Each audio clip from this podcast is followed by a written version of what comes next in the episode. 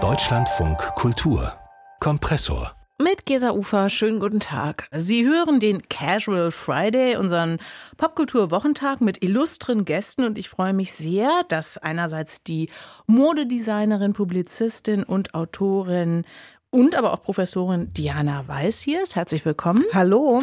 Und die dritte im Bunde ist Ingrid Wenzel, derzeit Volontärin hier im Deutschlandradio, im vorigen Leben auch schon Zeichnerin, Stand-up-Comedian und Performerin war. Freue freu mich sehr, dass du da bist. Hallo Ingrid. Hallo, ja, jetzt habe ich auch das Mikro gefunden. Sehr schön. Ja, und das Prinzip dieser Sendung, jede von uns bringt ein Thema mit, das uns in der vergangenen Woche beschäftigt hat.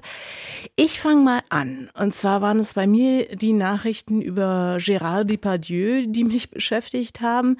Es gab neue Vergewaltigungsvorwürfe. Es gab die Meldung, dass äh, Depardieus Wachsfigur aus dem Pariser Wachsfigurenkabinett entfernt wird. Und es gab wiederum den französischen Präsidenten Emmanuel Macron, der den Schauspieler in Schutz genommen hat und davon sprach, hier finde eine Menschenjagd statt und Frankreich sei stolz auf Depardieu. Vielleicht müssen wir noch mal ganz kurz vorausschicken, um Gérard Depardieu ranken sich ja eigentlich schon seit jeher jede Menge Skandale. Also äh, er hat schwer besoffen schon x Unfälle zu verantworten. Er hat mal betrunken in einem Flugzeug in den Gang gepinkelt. Er hat, äh, hat sich aus Steuergründen die russische Staatsbürgerschaft besorgt. Aber eigentlich haben die Franzosen und Franzosinnen ihm immer alles nachgesehen. Der Auslöser für den neuesten Skandal äh, war ein Dokumentarfilm, in dem der Filmstar zu sehen ist, wie er auf einer Drehreise in Nordkorea zahlreiche wirklich widerliche und super verstörende Kommentare macht. Also hier eine echte Triggerwarnung.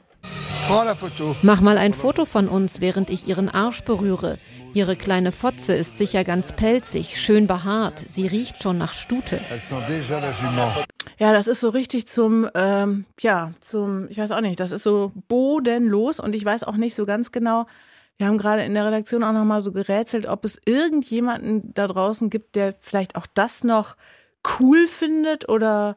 Nee, also da kriege ich gleich schlechte Laune. Also meinetwegen hätte ich jetzt auch nicht nochmal hören müssen. Also es ist wirklich, ähm, ich, ja, da fehlen mir echt die Worte. Und es ist ja auch keine, äh, kein neuer Skandal in dem Sinne. Ne? Du hast ja gerade die, die Vergewaltigungsvorwürfe angesprochen. Das sind ja äh, Gerichtsprozesse, die schon Jahre zurückliegen. Ne? Also und jetzt äh, äh kommt Macron um die Ecke und sagt, ja, aber irgendwie bin ich ja doch stolz auf ihn. Schwierig. Aber andere sagen, so ist er halt, unser Gerard. Und tatsächlich hat ja auch sein Ruhm in Teilen immer von dieser Ambivalenz gelebt, oder Diana? Ja, es ist halt aus der Zeit gefallen, also glücklicherweise muss man sagen, aber es steht halt für so eine 70er Jahre Männlichkeit. Das war ja auch die Hochzeit von Gerard Depardieu. Ich musste das auch im Vorgespräch zugeben, also so dem blutjungen Gerard Depardieu kann ich durchaus was abgewinnen, so in sexueller Hinsicht. Diese Filme wie Die Ausgebufften oder so aus den 70er Jahren. Ähm, und das spielt ja auch immer so eine Figur, die so eine total antibürgerliche, kleinkriminelle Figur ist, die da auch Autos zu Schrott fährt und sich unmöglich benimmt und dann halt immer so total wilden, animalischen Sex mit diesen High-Class-Frauen hat.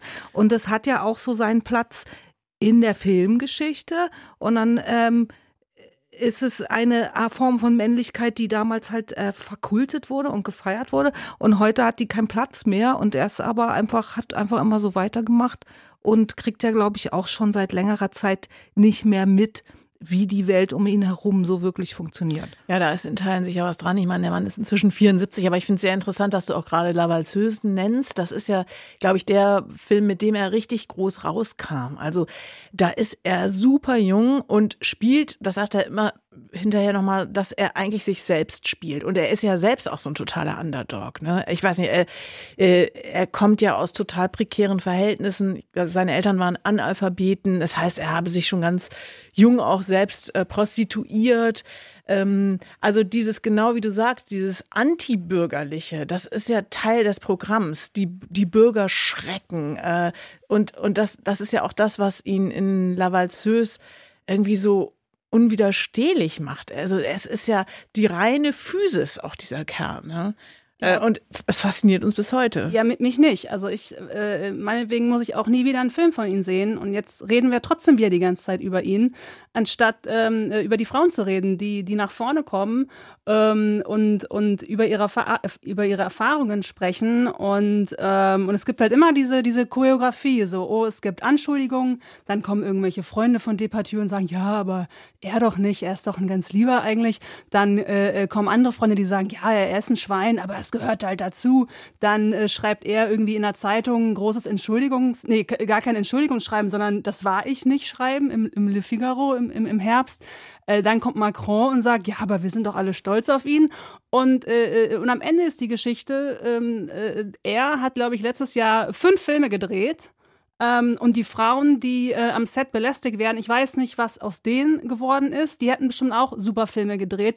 Und äh, ganz tolle Schauspielerinnen sagen, ich care äh, diesem, diesem von Sexismus geprägten Filmbusiness den Rücken, wie zum Beispiel die, die Schauspielerin Adele Enel, die sagt, ich mache da nicht mal mit. Und das ist die Quintessenz. Depardieu dreht fünf Filme, wir reden über ihn und ich hoffe, dass die Frauen, ähm, die, äh, die die Anschuldigungen vorgebracht haben, dass denen genauso zugehört wird.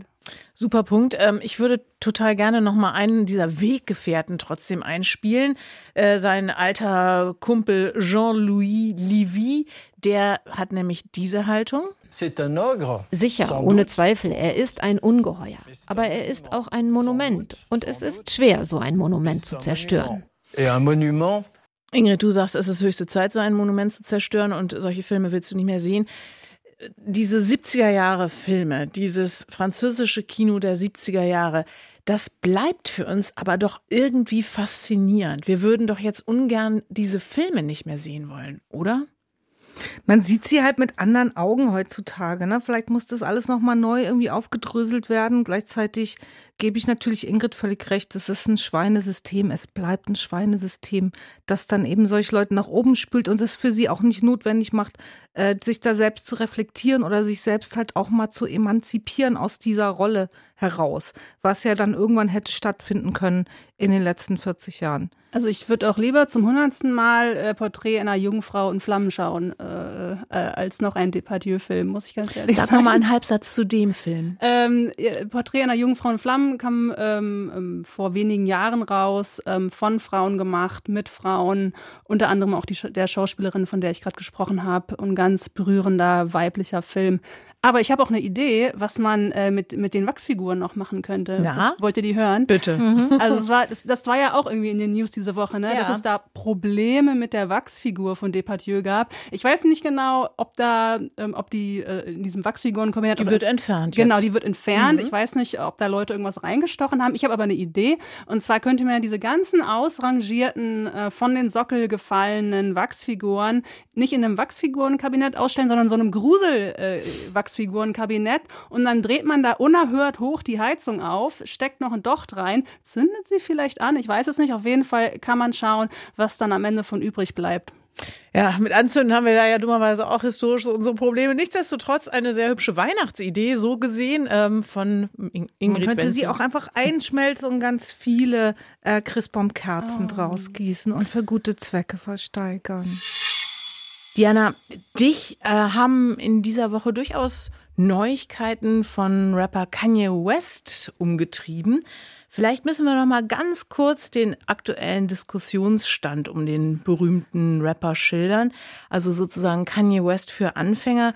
Ähm, wie würdest du den Rapper beschreiben? Also sein Größenwahn ist möglicherweise noch ein vergleichsweise kleines Problem. Ja, also er ist auch äh, in etwas in Ungnade gefallen und vor allem ist es noch gar nicht so lange her. Also es ist wirklich äh, hochkomplex, die ganze Angelegenheit ist. Ich finde es auch interessant, weil du sagst, der Rapper und ja, das stimmt schon. Ähm, er ist ja aber eben auch als Designer sehr erfolgreich. Ich würde sagen, er ist als Designer auch relevanter als als Musiker. Ähm, Und äh, ja, eben in dieser Funktion als Designer wurde er auch in Anführungsstrichen gecancelt und zwar erst letztes Jahr. Es gab so mehrere, er hat immer wieder durch so unangenehme äh, Aussagen auf sich aufmerksam gemacht. Größenwahn wurde angesprochen. Dann gab es ja auch die Trennung von seiner ersten Ehefrau, äh, Kim Kardashian, die dann auch äh, eben so Stalking-Vorwürfe gemacht hat. Er hatte auch auf Twitter irgendwie so wilde Drohungen gegen ihren neuen Boyfriend äh, Pete Davidson ausgestoßen. Das äh, war aber alles noch nicht der Grund.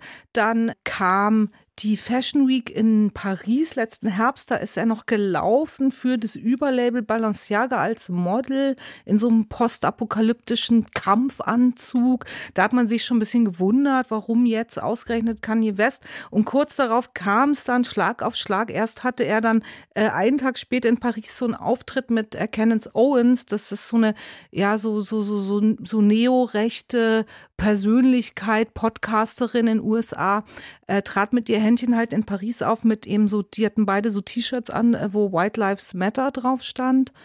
Merkwürdig. Sie ist auch eine schwarze Frau, muss man dazu sagen.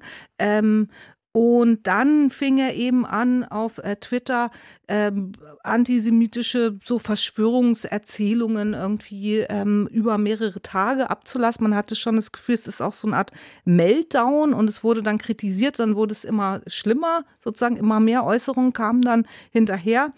Und was dann letztendlich dazu geführt hat, dass Balenciaga und aber dann auch Adidas die Zusammenarbeit mit ihm gekündigt hat, wo jetzt vor allem die Zusammenarbeit mit Adidas doch extrem erfolgreich war. Also er hat halt Schuhe zusammen mit Adidas rausgebracht, die Yeezys, die sich, und das kann man gar nicht unterschätzen oder überschätzen, also viele, viele 100 Millionen Male verkauft haben. Wahnsinn.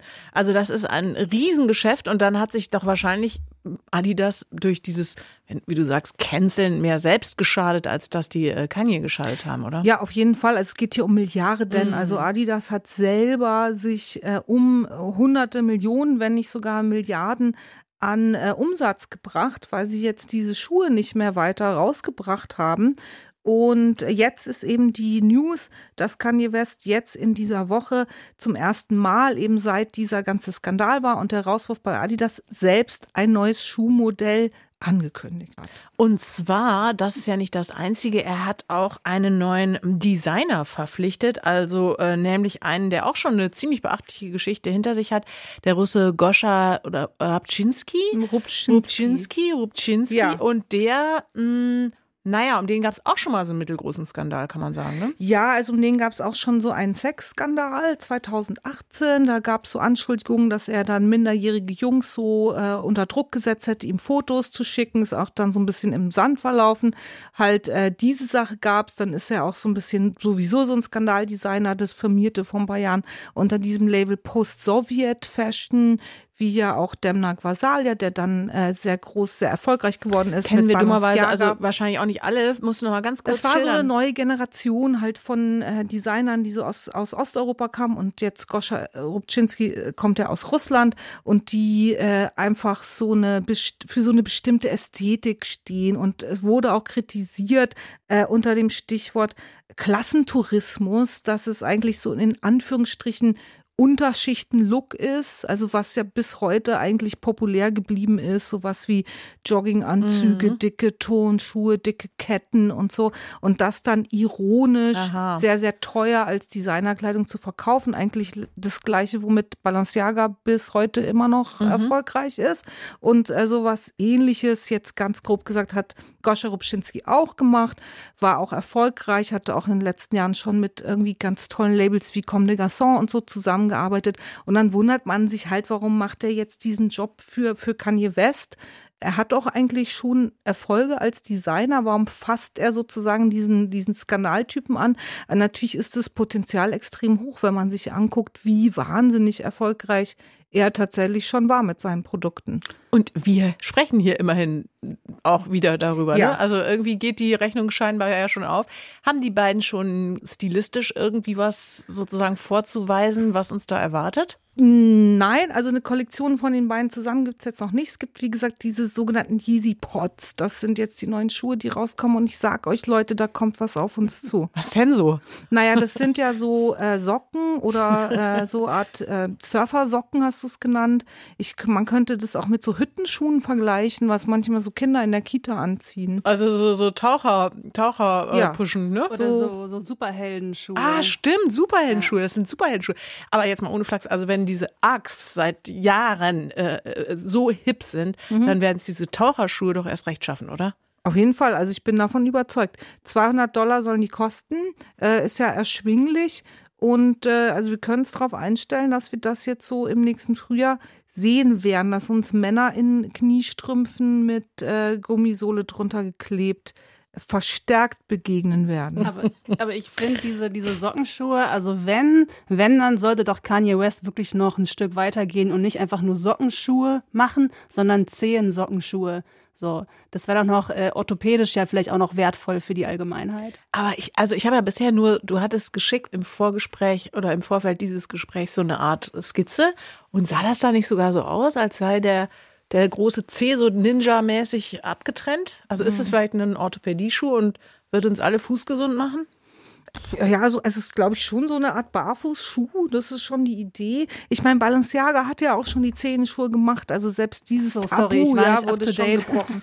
genau. Also das, also das könnte durchaus sein, dass das das auch noch als Edition oder so gibt. Ne? Sowohl halt diese, diese Zehenschuhe als dann auch dieses andere Modell, wo dann irgendwie nur der große Zeh abgetrennt ist. Es kann alles noch kommen. So das Grundmodell ist erstmal so eine Art schwarzer Gummikniestrumpf mit so einer relativ dünnen Sohle drunter. Also es geht dann schon von der Silhouette weg. Man war in letzter Zeit immer gewohnt, so diese großen, klumpigen Schuhe, die da unten dran sind an den Füßen. Und jetzt ist doch so ein ganz äh, recht schlanker, Filigran. schmaler Fuß. Filigran. Genau. Was ich noch gesehen hatte, waren, waren so T-Shirts und Höschen, die äh, mich alle an äh, die alten Bundeswehr-T-Shirts erinnern. Äh, kennt ihr noch diese äh, ähm, hell, himmelblaue Rippchenhemden ähm, der Bundeswehr? Das ist so das Sportoutfit, wo vorne drauf der Adler eingekästet ist. Und ähm, die T-Shirts jetzt von, ähm, äh, von Kanye West, die sehen eigentlich genauso aus, nur dass er sagt, es wären Geier und dieser Geier soll angeblich zwei Köpfe haben, aber ist für mich einfach eins ja. zu eins von der Bundeswehr geklaut. Es erinnert mich auch daran. Ich erinnere mich auch, es waren 19 auch sehr in, so ne, diese Unterhemden und so anzuziehen. Und es sieht tatsächlich genauso aus. Ah ja, das stimmt auch, Gesa. Das hat nämlich jetzt ähm, Goscha Rubczynski entworfen, dieses ah. Logo. Und das ist auch das Cover von seiner neuen Platte, die dann Aha. auch rauskommt am 31.12. Vultures, das heißt Aasgeier. Ja, und ja. ist das nicht auch ein Seitenhieb gegen die Presse, also letztendlich gegen uns? Ja, Oha. naja, also auch, auch hier wieder ähnlich wie Depardieu. Ich glaube, Kanye West ist weit entfernt davon, irgendwie gecancelt zu sein. Don't fuck with me. Don't fuck with me. Don't fuck with me. So, wir nähern uns unaufhaltsam den Feiertagen. Sie hören hier den Kompressor im Deutschlandfunk Kultur mit der Modejournalistin Diana Weiß und meiner Kollegin Ingrid Wenzel. Wir haben hier den Wochentalk im Kompressor und wir würden sehr gerne jetzt an dieser Stelle sprechen über Weihnachten und die Rolle, die die Kirche dieser Tage spielt. Ingrid, dir war da doch mal wieder was aufgefallen, wahrscheinlich nicht zum ersten Mal. Ja, naja, es ist ja alle Jahre wieder, ne? Also alle Jahre wieder strömen viele Menschen in die Kirche, die vielleicht mit Religion und Gott und Kirche als Institution eigentlich gar nicht so viel zu tun haben. Also letzte Woche gab es ja, äh, letzte Woche, letzten Monat gab es eine Umfrage, eine repräsentative von den Kirchen der evangelischen und der katholische, wie relevant die Kirche und der Glaube in Deutschland ist. Und stellt sich heraus, gar nicht so relevant. Also die meisten Menschen haben nichts mit Glauben und Kirche mehr am Hut und dann trotzdem jetzt äh, Kirche werden wieder voll sein. Ähm, also neun von zehn Menschen in Deutschland feiern Weihnachten. Da ist so eine Diskrepanz, ne? Und, und das finde ich total spannend. Und da ist auch Bewegung drin, ne? Also diese Woche kam ja die Nachricht aus Rom, der Papst erlaubt jetzt das Segnen von homosexuellen und äh, nicht verheirateten Paaren. Ja, was ja auch wirklich bei vielen, glaube ich, äh, sehr gefeiert wurde und höchste Zeit wurde. Klar, die katholische Kirche hat auch in Teilen das schon vorher sozusagen inoffiziell praktiziert, aber das war auf jeden Fall, glaube ich, auch ein sehr, sehr wichtiger symbolischer Schritt. Ihr guckt zögerlich? Ja, naja, also ähm, es ist ein, ein Riesending, ein Riesending ähm, äh, gewesen für viele Menschen, auch eine Überraschung ähm, zu dem Zeitpunkt. Ähm, man muss natürlich einordnen, ne? es gab, wurde schon oft praktiziert und es ist ähm, ähm, eine, eine praktische Angelegenheit, dass man segnen darf. Ähm, an der Lehre, an, an der Dogmatik, sage ich mal, verändert sich das nicht. Und es war auch für viele Menschen mh, hm, eigentlich gar nicht so positiv, weil es ist, ähm, am Ende wird den Paaren noch gesagt, ja, aber mit euch stimmt trotzdem was nicht, weil heiraten dürft ihr nicht und im Gottesdienst eh nicht. Ähm, man muss es aber auch international betrachten. Ne? Also es gibt viele Länder, ähm, wo Homosexualität verboten ist, ja. Und wenn da jetzt der Papst sagt, ja, aber sie dürfen gesegnet werden, mhm. ähm, schauen wir mal, wie sich, also was, was da noch alles in Rollen, äh, ins Rollen gerät. Ist auf jeden Fall Bewegung drin. Jetzt aber mal eben doch hier saisonal zur Gretchenfrage. Wie haltet ihr es denn mit dem Kirchgang zum Fest? Also ich finde, wer nur an Weihnachten in die Kirche geht, das ist so wie jemand, der nur, wenn Fußball-WM ist, mal Fußball guckt. Das finde ich irgendwie nicht richtig. Entweder ganz Voll oder gar nicht. Und ich äh, bin da eher auf der Seite gar nicht. Also ich bin nicht äh, getauft, ich habe da biografisch keine Prägung. Ich war tatsächlich noch nie in meinem ganzen Leben in der Kirche zu Weihnachten und sonst vielleicht auch könnte ich es an einer Hand abzählen, wann überhaupt ich mal in der Kirche war, außer zu touristischen Zwecken, um die Architektur zu bestaunen. Mhm. Ja, es, es, zeigt aber ja trotzdem, dass für viele Menschen, die ähnlich wie, wie bei dir, Diana, für die Glaube und Kirche keine Rolle spielen, die dann aber trotzdem in die Kirche gehen, vielleicht aus Tradition, ähm, aus, aus, aus, es ist ja auch viel Ästhetik und Ritual und Erinnerung, weil es mit den Eltern oder Großeltern gemacht äh, hat ähm, und, und trotzdem vielleicht ein Andocken ist oder eine Sehnsucht nach etwas ist, was vielleicht, ähm, was man sich wünscht, was die Kirche beantworten kann. Also, also ich gehe selber äh, auch in die Kirche und nur Weihnachten? Ähm, nee, also ich schaue Fußball nur zur WM und EM, muss ich, muss ich sagen, aber ich gehe auch, ich gehe auch so mal. Team Ingrid, also geht mir genauso. Ähm, ich gehe durchaus auch mal so äh, in die Kirche und vor allen Dingen, weil ich dieses ja, meditative, diesen meditativen Raum so mag, weil ich äh, sagenhaft gern die Musik mag. Ich freue mich aber auch über kluge Predigten und zu Weihnachten kann ich nicht leugnen, dass sich doch auch bei mir so eine Art, äh, ja, wie will ich das nennen, feierliche Dankbarkeit oder sowas einstellt. Also ich muss sagen, ganz, ganz wesentlichen Anteil spielt dabei die Musik und ja, nicht zuletzt auch solche Meisterwerke wie dieses von Bach, das Weihnachtsoratorium.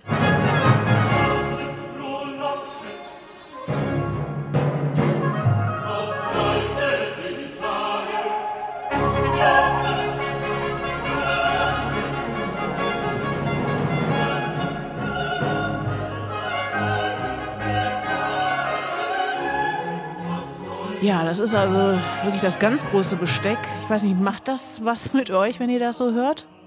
Ja, also äh, Bach ist Pop.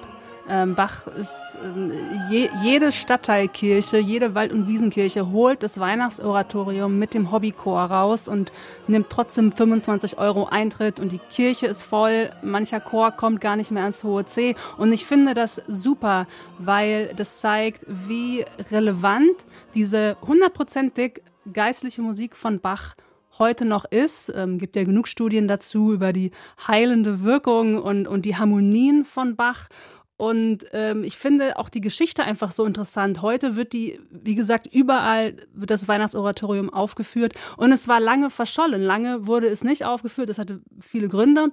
Ähm, aber es ist Pop und als hätte Bach es geahnt, das haben wir jetzt gerade nicht gehört, aber in einem anderen Stück, als hätte Bach geahnt, dass irgendwann jeder Hobbychor das Weihnachtsoratorium aufführt, hat er in einem anderen Stück daraus äh, den Text reingetan, Herrscher des Himmels, erhöre das Lallen Lass dir die matten Gesänge gefallen. Und das finde ich schön.